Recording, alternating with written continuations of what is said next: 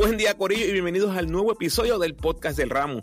En esta ocasión analizo la primera ventana clasificatoria al Americop 2025, donde nos fuimos con uno y uno, perdiendo en casa y ganando en la carretera.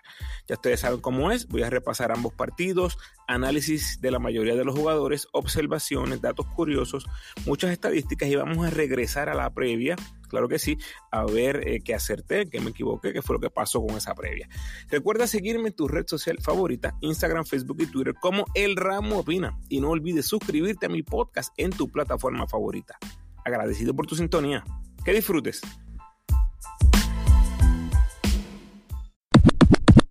Ok, dos jueguitos. Vamos juego a juego. El primero, Bahamas en Puerto Rico. Empezamos con Jader, Yomar, Reed, Negrón y Romero. Aunque sabemos que ni Bahamas ni Puerto Rico estaban completos, de verdad esperaba que la fanaticada respondiera mejor. Esperaba un lleno total. Evidentemente no pasó. No es que hubo una mala asistencia, es que simplemente esperaba un lleno total. Tal vez sea el efecto que vamos a ver a nuestra selección en Puerto Rico en el verano, ¿verdad? Quién sabe, la gente viendo a futuro saben que van a tener la opción del repechaje, vamos a bajarle un poquito a la intensidad y al viaje de la gente que venía del resto de la isla. Y evidentemente la noticia pues mala previo al juego es que Arnaldo Toro no iba a participar. Vamos al primer parcial.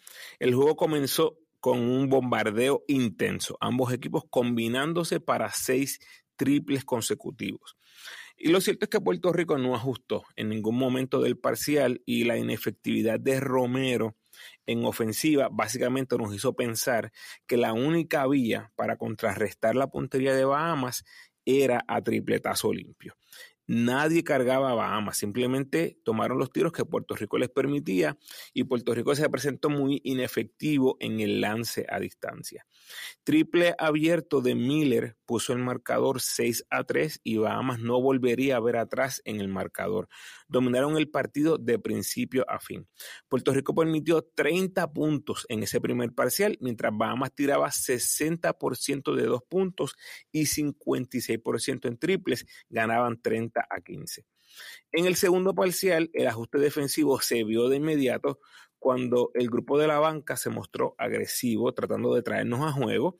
El problema es que en el lado ofensivo tuvimos demasiados uno contra uno y en ocasiones se veían algunos jugadores perdidos en las jugadas de media cancha, algo que no debe sorprendernos eh, por lo que he mencionado anteriormente de la química. Los detalles pequeños a veces hacen una diferencia tan grande. Y es que Puerto Rico nunca logró establecer buenos patrones y siempre pasaba algo que nos detenía en el avance. Violación de 24 segundos, Puerto Rico preciaba cancha completa, Bahamas termina con un donqueo, eh, Jones metió unos canastazos tipo NBA eh, y Bahamas disfrutaba de un aro amistoso chupándose la bola, mientras Puerto Rico fallaba tiros que aparentaban ser cómodos. Ganamos el parcial 18-17 gracias a la defensa, pero no hacíamos suficiente en ofensiva para revertir el marcador que estaba 47 a 33 en la mitad. El tercer parcial eh, una de las cosas que más nos afectó en el partido fueron esos balones 50-50, ¿verdad? Lo que el gringo le llama 50-50 balls. Esos que pueden ir para cualquier lado.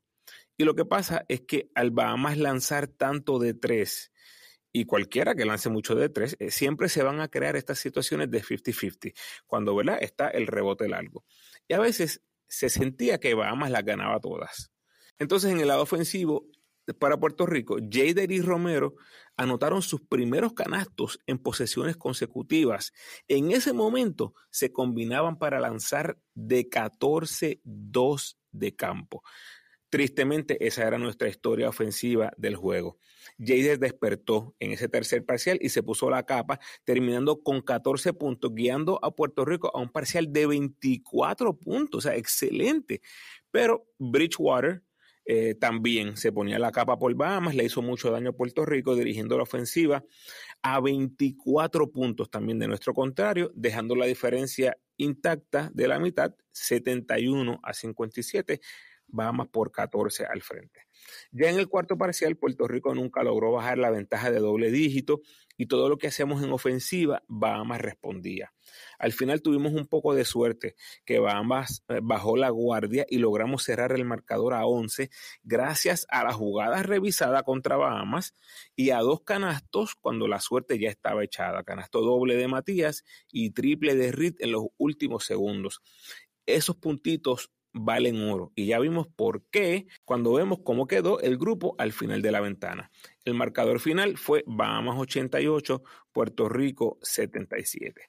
Algunos datos curiosos, el juego comenzó con ambos equipos combinándose para seis triples consecutivos, algo que no tengo el dato, pero suena a un récord. Otro dato curioso, ese donqueo de Jones de Bahamas en transición en el primer parcial, yo creo que ha sido uno de los donqueos en juego más asquerosos que haya visto en cualquier juego de Puerto Rico. Simplemente espectacular. Y también me parece curioso, y cuando ustedes tengan el break, miren el juego otra vez, fallamos demasiados tiros cómodos, tiros abiertos. Por favor, si pueden, regresen a ver el partido y cuenten cuántos tiros completamente abiertos fallamos. Aunque, ¿verdad? Eso es parte del baloncesto. Vamos al segundo juego, Puerto Rico en Bahamas. Empezamos en esta ocasión con Jader, Yomar, Reed, Romero y Toro, que se incorporaba al equipo. Me parece impresionante cómo vamos de una cancha con capacidad para 12 mil personas a una cancha con capacidad para cuánto, 1500, 2000 personas y ni siquiera se llenó después de haberle ganado a Puerto Rico en Puerto Rico. Y Corillo, yo digo esto porque hay high schools en los Estados Unidos con más capacidad que esa cancha donde estaba jugando la selección nacional de Bahamas. Increíble. Vamos al juego. Primer parcial. Después de unos primeros minutos intensos, la siguiente jugada o sucesión de jugadas que voy a mencionar me parece que definen el juego completo. Lo mencioné en mi corto resumen que compartí en las redes, pero ahora voy a abundar un poco más. Con el partido 9 a 7, Puerto Rico ganando, a Jader le roban el balón como si fuera un nene de high school, jugando con hombres. Jader me parece, eh, si no me equivoco, que hasta se cayó al piso, o sea, vergonzoso. Y lo digo porque jugadas como esta me parece que laceran, ¿verdad? O tocan el orgullo del jugador. Yo lo vi como un momento clave para Jader donde le puso turbo al asunto. Lo tomó personal y creo que lo demostró en ambos lados de la cancha. Después que le quitaron la bola así de fácil en la mitad de la cancha, y para colmo el tipo va y mete una guira para empatar el juego a nueve, Jadel responde con canasto doble largo y después con un triple que despega a Puerto Rico 14 a 9. Y Puerto Rico nunca más volvería a mirar atrás en el partido. Entonces, atentos que dije que el momento clave marcó su juego en ambos lados de la cancha. Y es que ya les dije lo que sucedió en el lado ofensivo inmediatamente con Jader. Pero en el lado defensivo, creo que lo cogió personal porque se robó cinco balones en el juego después de ese error tan elemental que cometió en el primer parcial. Todo baloncelista que le han quitado la bola así de fácil como se la quitaron, sabe que las cosas no se pueden quedar igual. Y esto va en cualquier nivel. Usted ha jugado baloncesto, usted sabe lo que yo estoy hablando. Tú vas a estar todo el juego tras el tipo hasta que se la quitas o mueres intentándolo. Díganme ustedes si sí o no. Yo digo que es una regla no escrita del básquet. Um, anyway, de vuelta al juego, ¿verdad? Jader vira la tortilla y Romero es otro, ¿verdad? En ese primer parcial, anotando 10 puntos después de anotar solo 6 en el juego en Puerto Rico. Al cierre del primer parcial, Puerto Rico ganaba 26 a 16. Evidentemente era otro juego. Ya en el segundo parcial dejamos a Bahamas en apenas 12 puntos, Corillo. Ganamos 18 a 12 y cerramos la mitad arriba 44 a 28. Bahamas apretó en defensa a mitad del parcial, pero eh, la ventaja nunca bajó de doble dígito. Plomer fue la guía ofensiva en ese parcial con tres triples. Después del derroche ofensivo de Bahamas en el Clemente, apenas pudieron anotar dos de 13 intentos triples en esa primera mitad. Esa fue Para Bahamas, la gran diferencia del juego 1 al juego 2. En el tercer parcial, el colectivo se puso las botas por Puerto Rico con siete jugadores anotando, mientras dejábamos a Bahamas en apenas 14 puntos otra vez. O sea, dos parciales consecutivos con una defensa determinante. Ganamos ese parcial 22 a 14 y ahora la delantera era de 24, 66 a 42. Ya en el cuarto parcial, la ventaja llegó a ser de 28 puntos tras triple de Yomar Cruz. Y aunque Bahamas continuó peleando hasta el último segundo y lograron bajar la ventaja a 17 en par de ocasiones, Jader cerró el partido magistralmente con canasto en penetración que sentenció el marcador final 86-67. Datos curiosos, lo más que me llamó la atención fue que tratamos este partido como si fuera un juego 7. Ocho jugadores jugaron más de 10 minutos, con Toro y Jader jugando sobre 30 minutos y Reed y Romero jugando unos segundos bajo 30 minutos. O sea que cuando vemos la distribución de los minutos, sabemos, nos damos cuenta que el cuerpo técnico le dio una importancia enorme a este partido. Otra cosa que me parece curiosa es que Davon Reed, después de debutar con la selección, dijo en sus redes, gracias Puerto Rico por la oportunidad y la experiencia. Eso fue todo lo que dijo. A los que saben lo que pasó anteriormente con Napier, esto es un post, en este caso un story, bien similar a lo que nos dijo Napier después de lo que fue debut y despedida con la selección hace unos años. Obviamente estoy especulando, pero este podría ser otro caso similar. Ya veremos si Reed tiene la intención de volver a jugar con Puerto Rico o esto fue debut y despedida. Lo más importante de esta ventana, todos los equipos terminan con uno y uno. Es decir, Estados Unidos, Cuba, Bahamas y Puerto Rico.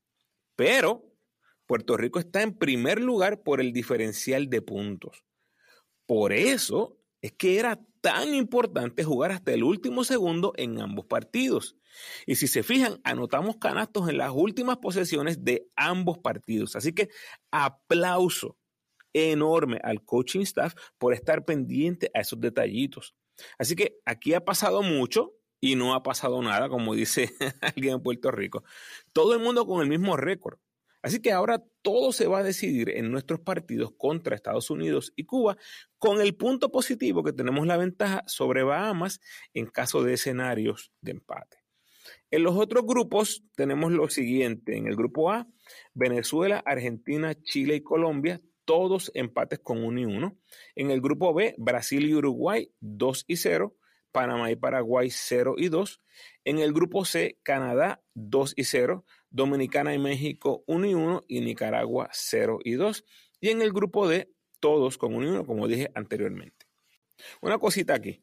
Veo mucho revuelo en las redes de que si Cuba le ganó a USA, que Chile le ganó a Argentina, etcétera, etcétera. Corillo, por favor, que mucho nos gusta exagerar las cosas. Vamos a ver si estos resultados se mantienen antes de estar bautizando esta época como la era de la paridad en el baloncesto internacional. Vamos a ver cómo terminan estos equipos a largo plazo, antes de llegar a estas conclusiones fundamentados en un solo resultado. ¿Ok? Paciencia, Corillo, ya vamos a llegar a eso. Si son equipos que verdaderamente están a ese nivel, lo vamos a mencionar. Pero por un juego, por favor, el pronóstico. pues, eh, ¿qué les dije? ¿Qué le vamos a hacer, verdad? Yo dije que Puerto Rico ganaba los dos por doble dígito. El segundo juego fue un reflejo de los que yo esperaba en ambos partidos. Eh, el Puerto Rico del segundo partido era lo que yo esperaba de ambos partidos, pero simplemente no pudimos contener los tiradores de Bahamas en el Clemente y pagamos el precio. Además que Romero tuvo un partido, ¿verdad?, para el olvido en Puerto Rico. Anticipé dos victorias, pero por lo menos salimos de la ventana en el primer lugar del grupo, ¿verdad? Hay que ver el vaso medio lleno. Los más destacados de Puerto Rico, Arnaldo Toro, 8 puntos, 17 rebotes, 2 bloqueos, un robo de 6-3 de campo, 21 en eficiencia en 35 minutos en Bahamas, o sea, jugando en la cancha contraria, simplemente una bestia en las tablas. Ahora que vemos el resultado final, sabemos que Toro pudo haber sido una diferencia grande en ese primer partido. Eh, fue una lástima que no pudiéramos contar con él en ese primer juego, después de tirarse la longa, Corillo, desde Europa para jugar estos dos jueguitos.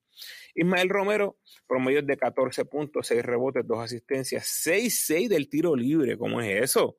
Cuéntame, eh, Romero, ¿qué pasó ahí? de 20-11 de campo, 18 en eficiencia, el gran catalítico. No me gusta nunca señalar a un responsable por una derrota, pero la ausencia de su ofensiva fue crucial en el partido en Puerto Rico. Un partido normal de Romero nos hubiera puesto en pelea y quién sabe qué hubiera pasado en ese primer partido. Jader Fernández, promedio de 13.5 puntos, 5 asistencias, 4.5 rebotes, 3 robos, 3.5 triples, tirando 47% en triples en 31.5 minutos para 17 en eficiencia. Mis respetos para Jader. Es un jugadorazo. El temple, la paciencia, simplemente está en el pico de su carrera. Yo lo tenía como el sexto hombre del equipo pero estas oportunidades que le han surgido de jugar con la selección y en el torneo de las Américas recientemente, creo que lo han mejorado muchísimo. Como jugador, fue sin duda el mejor armador. Es más, yo diría que fue sin duda el mejor guard de nuestro equipo, porque tuvo momentos que hasta jugó con Pacheco. Eh, mis respetos de nuevo para Jadel Fernández. Alfonso Plomer, promedio de 11 puntos, 3.5 rebotes, 3 asistencias, 3 triples, 55% en triples, 57% de campo, 12.5 de eficiencia. Como dije en la previa, me gusta mucho más que Yomar y esas asistencias en Bahamas fueron realmente como todo un armador. Excelente visión de cancha y si desarrolla eso, wow, Corillo, el cielo es el límite, porque ya sabemos que es un gran anotador, un gran tirador. Y yo creo que el hecho de creerse el mejor, que no todo jugador tiene eso. A lo mejor pensamos que todos los jugadores profesionales piensan que son el mejor. No, no creo que todos tengan eso. Plomer, eh, eh.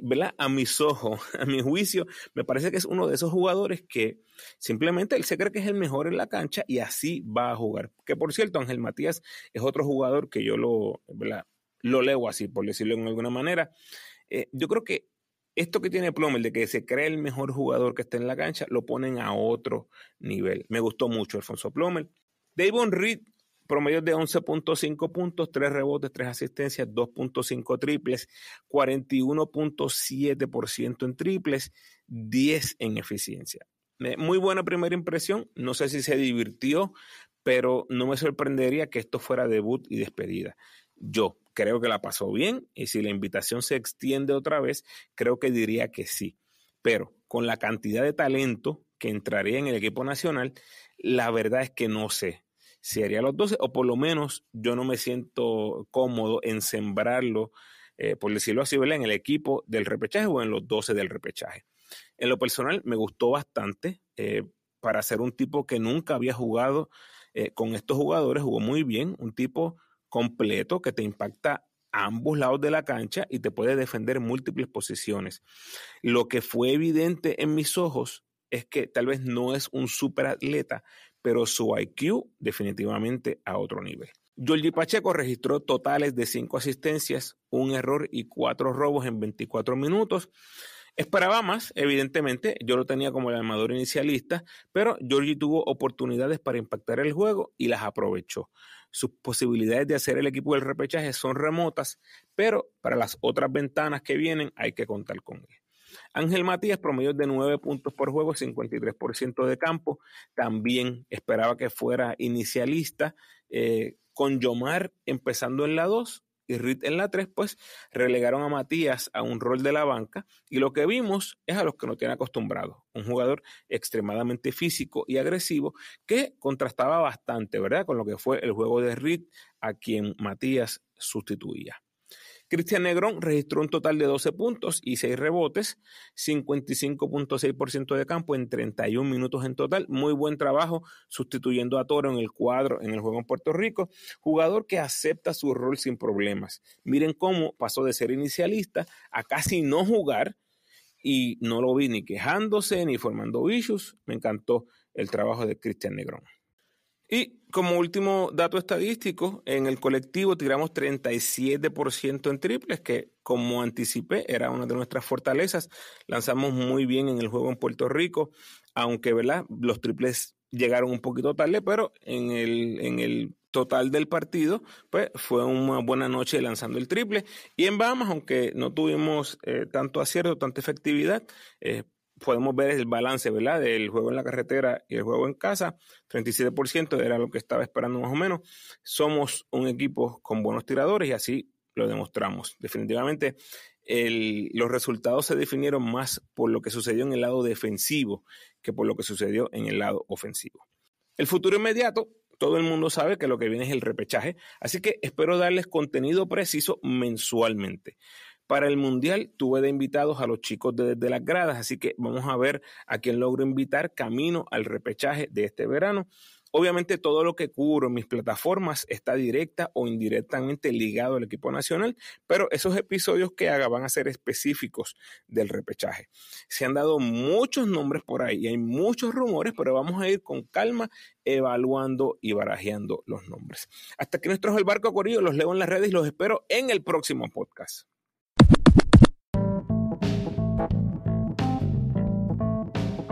Gracias por sintonizar, Corillo. Por favor, ayúdenme compartiendo este episodio en sus redes sociales y con todos los fanáticos del equipo nacional que conozcan. Si quieres seguir disfrutando de mi contenido, te invito a escuchar mis episodios más recientes. Entre el 209 y el 228 están todos los episodios, 12 episodios de la serie Lo bueno, lo malo y el futuro de cada equipo del BCN. En el 226 escojo los mejores 7 jugadores que se pusieron la camisa de la selección de Puerto Rico en el 2023. En el 200 29 el reporte de los boricos por el mundo del mes de enero 2024 y en el 231 mi previa de esta ventana AmeriCop que acaba de concluir. Te recuerdo cómo me puedes ayudar para que el podcast siga creciendo. Por favor, denme la mano con el rating y el review del podcast. A los que me escuchan en Spotify, por favor, un rating de 5 estrellas y a los que me escuchan en Apple tienes la oportunidad de rankear mi podcast y dejarme un review. El rating te toma 5 segundos y el review de 30 segundos a un minuto. Así que si tienes el tiempo, gracias adelantadas. Puedes apoyar al ramo convirtiéndote en patrocinador del podcast y lo puedes hacer a través de Spotify for Podcasters con 10, 5 o un pesito al mes. Como siempre, te invito a que te suscribas al podcast, déjame tu mejor review por favor y sígueme en tu red social favorita, Facebook, Instagram o Twitter. De nuevo, agradecido por tu sintonía.